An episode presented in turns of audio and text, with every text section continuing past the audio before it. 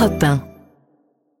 Mais d'abord, la chronique de l'étranger, comme tous les vendredis sur Europe 1, consacrée ce matin au grand dossier de l'année 2024. Bonjour Sébastien Lebelzik. Bonjour Dimitri, bonjour à tous. Grand reporter européen Sébastien, 2024 sera d'abord hein, une année importante, voire cruciale hein, sur le plan électoral. Oui, une année 2024 placée sous le signe des élections.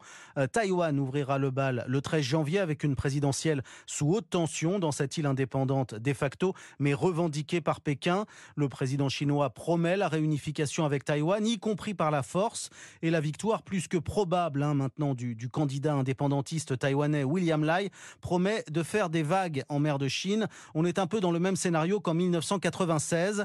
À l'époque, déjà au moment des élections, la Chine avait lancé des missiles balistiques près de Taïwan pour tenter d'influencer la présidentielle. Alors ce scrutin à Taïwan, Sébastien, sera évidemment surveillé de très près en Amérique.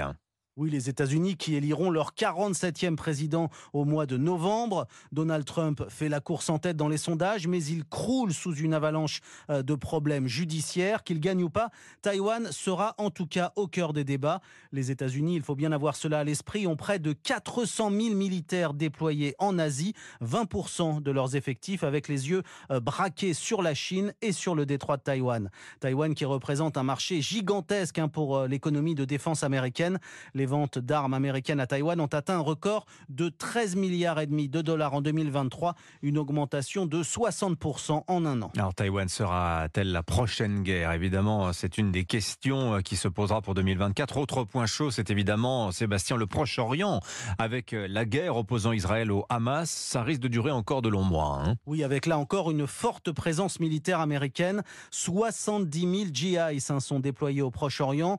Les États-Unis euh, qui sont à la manœuvre en mer Rouge à la tête euh, d'une force multinationale pour protéger le canal de Suez.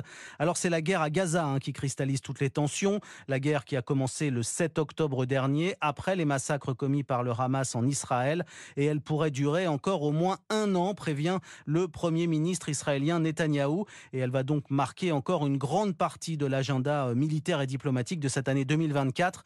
Washington est le tout premier soutien d'Israël et lui fournit chaque année près de 4 milliards de dollars d'aide militaire. En revanche, il est un front, Sébastien, euh, duquel les États-Unis sont en train de s'éloigner. C'est Kiev, c'est l'Ukraine. Hein. Oui, dans deux mois, le 20 février, ça fera deux ans hein, que la Russie a envahi l'Ukraine et on sait déjà qu'il n'y aura pas de nouvelle aide américaine à l'Ukraine d'ici la fin de cette année. L'enveloppe de 61 milliards de dollars réclamée par Kiev pourrait ne jamais être versée, en tout cas si Trump euh, remporte les élections euh, dans dix mois. Les républicains y sont dans leur grande majorité opposés, laissant finalement l'Europe bien seule hein, pour soutenir l'Ukraine euh, dans sa guerre contre la Russie, sans compter qu'en 2024, encore le 17 mars, aura lieu une autre élection présidentielle en Russie cette fois. Poutine est candidat et devrait, euh, sauf énorme coup de théâtre, remporter ce scrutin, euh, ce qui annonce là encore une année 2024 explosive. La chronique de l'étranger du vendredi signée ce matin le grand reporter européen Sébastien Lebelzik. Merci Sébastien.